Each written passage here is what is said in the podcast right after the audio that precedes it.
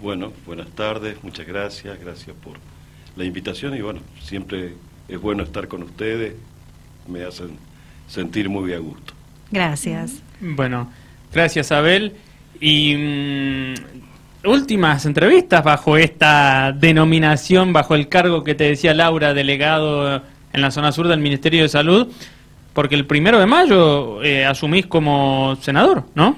Así es, sí, la jura, el, tomar juramento de la Constitución va a ser el martes 26 o el miércoles 27, una fecha que se va a confirmar seguramente esta semana. Así que bueno, el, y ahí los, ya últimos, los últimos 30 días, digamos. Claro, ya, ya entras, el, cuando jures ya entras en funciones automáticamente. el, inicio de sesiones ordinarias el primero de mayo con el discurso del gobernador tiene que ser con la nueva conformación de la nueva legislatura. Bien.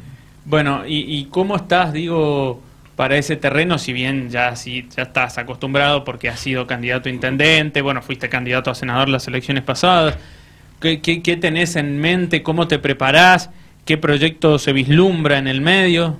Bueno, vos sabés que lo he, lo he dicho en otras oportunidades, yo creo que lo más este, importante es seguir estando en, en, su lugar, en el lugar nuestro, en contacto con nuestra donde vivimos, con nuestra comunidad y por supuesto recorriendo el sur, que eso me ha permitido en los seis últimos años de, gestión. Digo el sur por Alvear y, y Malargüe también, ¿no? Eh, y ahí uno va recogiendo las necesidades de la población, de los proyectos que quedaron truncos, que no se hicieron.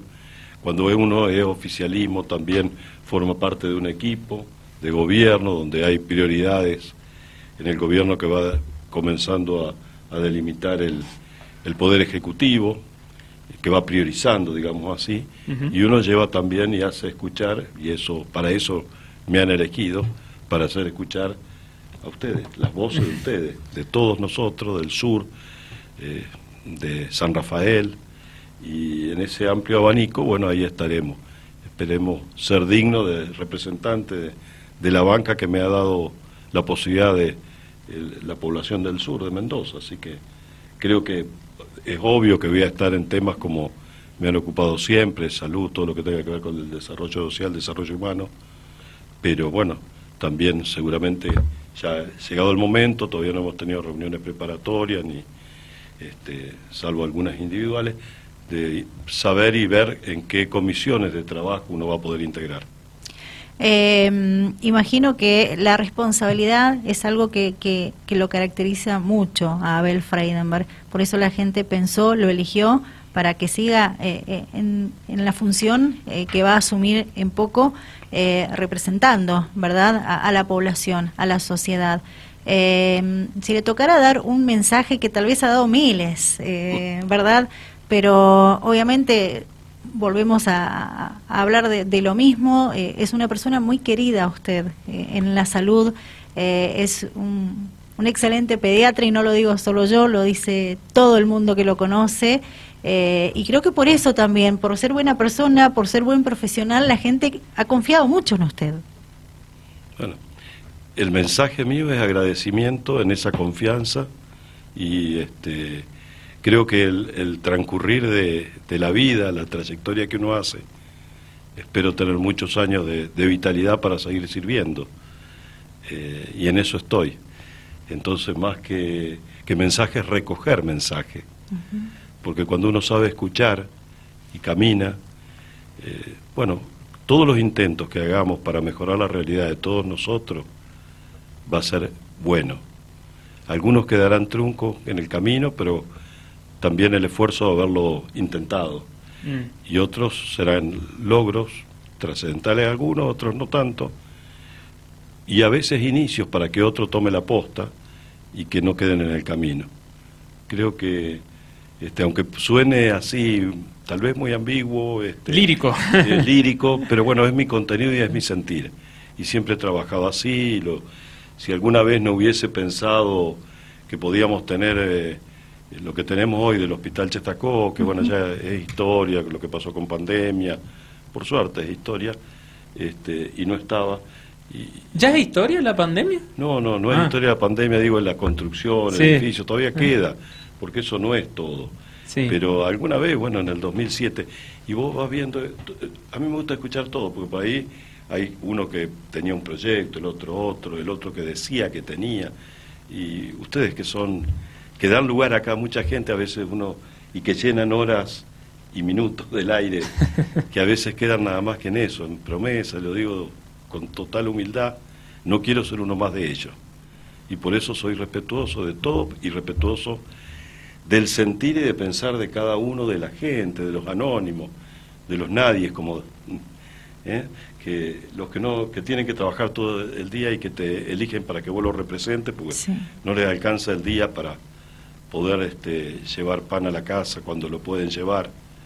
Eh, y uno que ha tenido la suerte o de haber elegido la profesión que no me arrepiento y la especialidad que no me arrepiento, y en la cual trabajé en muchos espacios y en distintos contextos sociales, políticos, en, el transcurrir de mi vida, he vivido con, distintas situaciones. Entonces creo que eso te acompaña de por vida, no, te abandona. Eh, y eso es lo que hay que tener presente. ¿Hay mucho trabajo por delante? Y sí. Y, no sé, siempre trato de, inculcarle a la gente más joven, en cualquier charla coloquial, a mis pacientitos, como a veces digo, o a mis ex pacientitos, que se involucran. Eh, la realidad se cambia cuando estamos todos comprometidos de alguna u otra manera, esa es la verdad.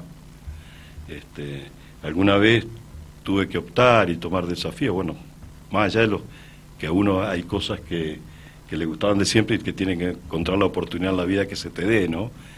Pero por eso creo que es importante es importante porque cada uno que ponga un granito de arena vamos a, hacer de nuestra vida mucho mejor. Mm. Ahora, eso que dice todo, que todos involucran en definitiva, por ahí eh, considera que hay algunos que debiesen involucrarse un poquito más, sobre todo eh, en el ámbito político también hablando, la sociedad en sí. La sociedad en sí, haciendo, hay distintas vías de, de involucrarse, distintas asociaciones y todo porque no es solamente la vida a través de los partidos políticos, que a veces son muy cerrados y repelen a mucha gente capaz, eh, que también en eso estoy comprometido. Si yo puedo los partidos, hay que frase tiró ahí. Los, me hago claro, los partidos políticos repelen a mucha gente capaz. a ver, muchas veces son grupos cerrados. Sí.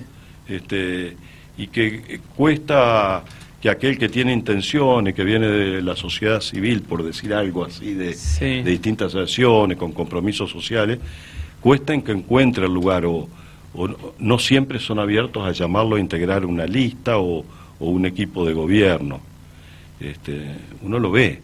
Pero bueno, esa es la. Cuando uno va llegando a determinados lugares, creo que lo que uno tiene que modestamente ir tratando de hacer involucrar a más gente en esos espacios que tengan cabida por capacidad, por vocación de servicio, por lo que sea, ¿no? Usted se compromete, dice, a tratar de revertir... Eh, eh, eh, es lo que uno puede, tampoco uno es... No, no, este, obvio. No, no es que porque usted vaya y diga, che, acá hay... pero digo, dentro de las posibilidades, va a buscar que, gente que por ahí es capaz y no ha podido entrar porque sí, nada más. siempre he estado atento, de, modestamente, usted vuelve a decir, desde el lugar que uno ocupa a ir tratando de ver gente que se te acerca o detectar gente que no se te acerca, que tiene determinadas cualidades. Pero ¿y por qué pasa eso, no? Perdón, que, pero ¿por qué pasa que, que, no dejen entrar en, en, algunos lugares a gente que es capaz, que se supone que va a sumar justamente al ser capaz, ¿no? Es parte de la, del ser humano, de las competencias, de, a ver, en todos los ambientes se da, ¿no? Mm. Este, me imagino que en el periodístico también. Este, seguro que no. Siempre uno brega por las competencias sanas. Eh, las competencias sanas, las competencias de capacidad. De, por eso digo, las capacidades, cuando uno habla de capacidad, son muchas.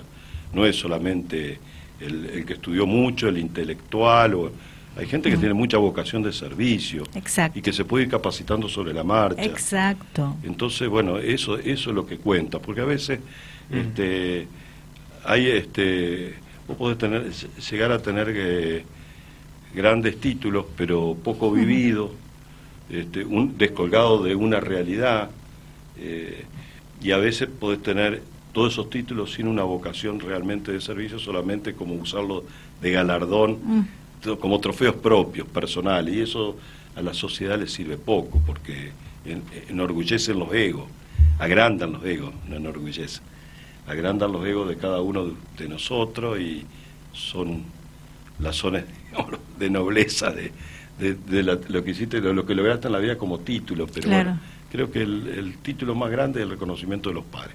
Me encanta esa sinceridad que tiene. Sí, sí, sí. Em, bueno, Abel Freidenberg, ¿no? Coordinador Sí. en la zona sur del Ministerio de Salud, senador provincial electo también.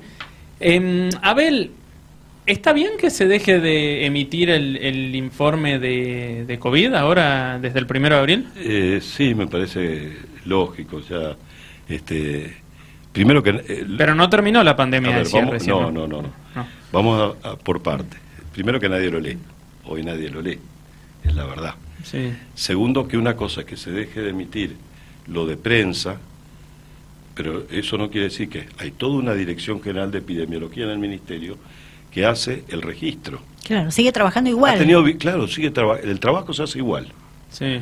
Es más, si vos querés consultar a la prensa, al, perdón, al ministerio, a la dirección de epidemiología, vas a tener, nosotros tenemos reportes semanales, mensuales, de lo que está ocurriendo. Acabo de recibir de la Dirección General de Epidemiología de la provincia un informe epidemiológico de hoy, ahora, cuando venía, todavía no lo he visto, que lo recibo en PDF, lo recibo en el mail, o sea, la- a las direcciones, eh, eso está en el ministerio, eso se, se hizo siempre, por otro lado, ¿eh? vamos, este, independientemente de las gestiones políticas, hay toda una dirección de epidemiología, la provincia siempre ha trabajado, la nación también, lo que ha hecho la pandemia es darle visibilidad a eso, porque antes nadie se enteraba de, estos registros, y sí se ha ganado, y ojalá que, que, sigamos adelante, es con la informatización, la tecnología. Digo esto porque una de las cosas o logros que va dejando la pandemia ya es responsabilidad de quienes gestionan actualmente y que van a gestionar mañana, pasado, en el futuro, que estos sean tomados como eh, una, un aprendizaje y, y una transformación rápida. Eh, que les por ejemplo, en lo práctico, Mm. nosotros no teníamos, ustedes saben bien que hace, no sé, cuatro años atrás teníamos expedientes eh, de papel durante años. Y bueno, en poco tiempo fueron dejados atrás esos famosos expedientes de papel y se hace todo electrónico, todo. Vos armás vos acá un expediente, tiene que estar. nadie, vos podés hacer el seguimiento de tu computadora y todo.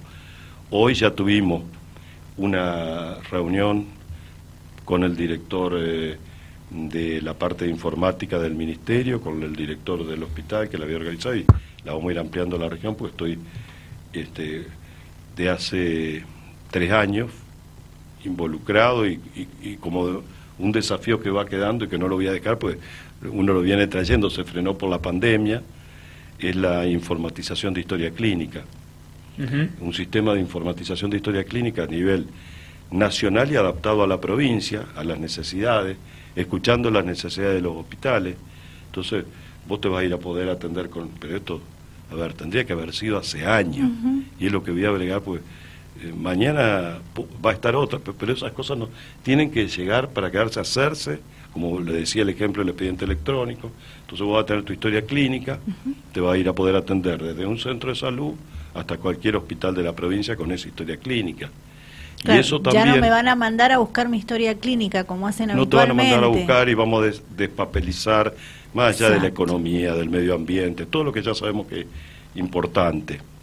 Bien. Este, pero esto cuánto hace que se habla, por Dios.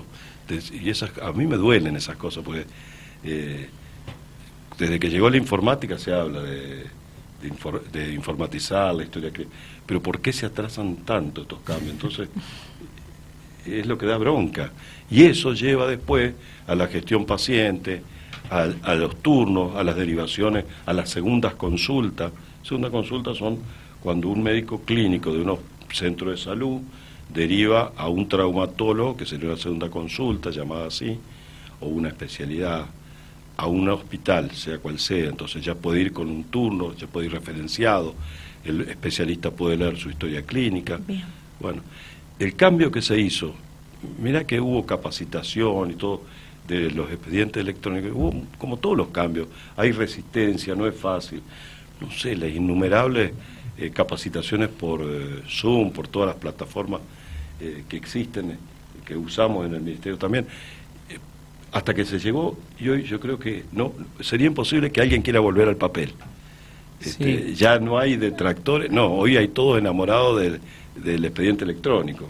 Abel, Entonces eso es importante. Abel, ¿qué consejos dan ante la gripe y, la, y el sarampión también? Eh, ya se está empezando a hablar de ambas cosas, ¿no? Bueno, de hecho, la gripe se empezó a eh, vacunar al personal de salud el viernes, después vendrá el resto de la población, eh, que sea, digamos, que, que, entre dentro de los parámetros para ser vacunada, y el sarampión también se está empezando a hablar. ¿Qué consejos dan en ambas cosas? Bueno, si hay algo que uno da consejos, y, yo lo he dado como pediatra hace muchos años, son las vacunas. Siempre dije, la, antes del COVID, antes la inmunización es uno de los grandes logros en salud pública que cambió la historia de salud de la humanidad. Como uno puede hablar de los saneamientos, de cloaca, agua potable, ¿no? Pero las vacunas no hay ninguna duda, más allá de que hay eh, algún grupo reducido poblacionalmente insignificante, con todos, y vuelvo al respeto, todos tienen, pueden pensar, lo que está mal es cuando confunden mal a la población o cuando dan... Eh, Sí, o cuando van a hacer a las escuelas manifestaciones en contra de que se vacune el resto del que quiere vacunarse. Ese tipo es el que ese tipo de, actitudes indica que esa es la persona que menos respeta al otro y después pide que lo respeten. Eh, creo que es así. Bueno, pero eh, tanto en el sarampión como el sarampión está en la cartilla obligatoria por ley de inmunizaciones lo va a indicar el pediatra, el caso de, ya hay un caso de sarampión, viste que ahí está dentro de las enfermedades que gracias a la buena eh, cobertura en inmunizaciones que se tiene, son los que se llaman enfermedades erradicadas. Entonces, el hecho de que aparezca un caso de sarampión, aunque sea importado, este, pone alarma. y volviendo a lo que les decía de epidemiología, también desde la dirección y a, a nivel provincial, ¿no? De, bueno, nacional también, porque aparte están todas conectadas, eh, las direcciones de epidemiología ya están emitiendo los boletines, la capacitación y todos los signos de alarma.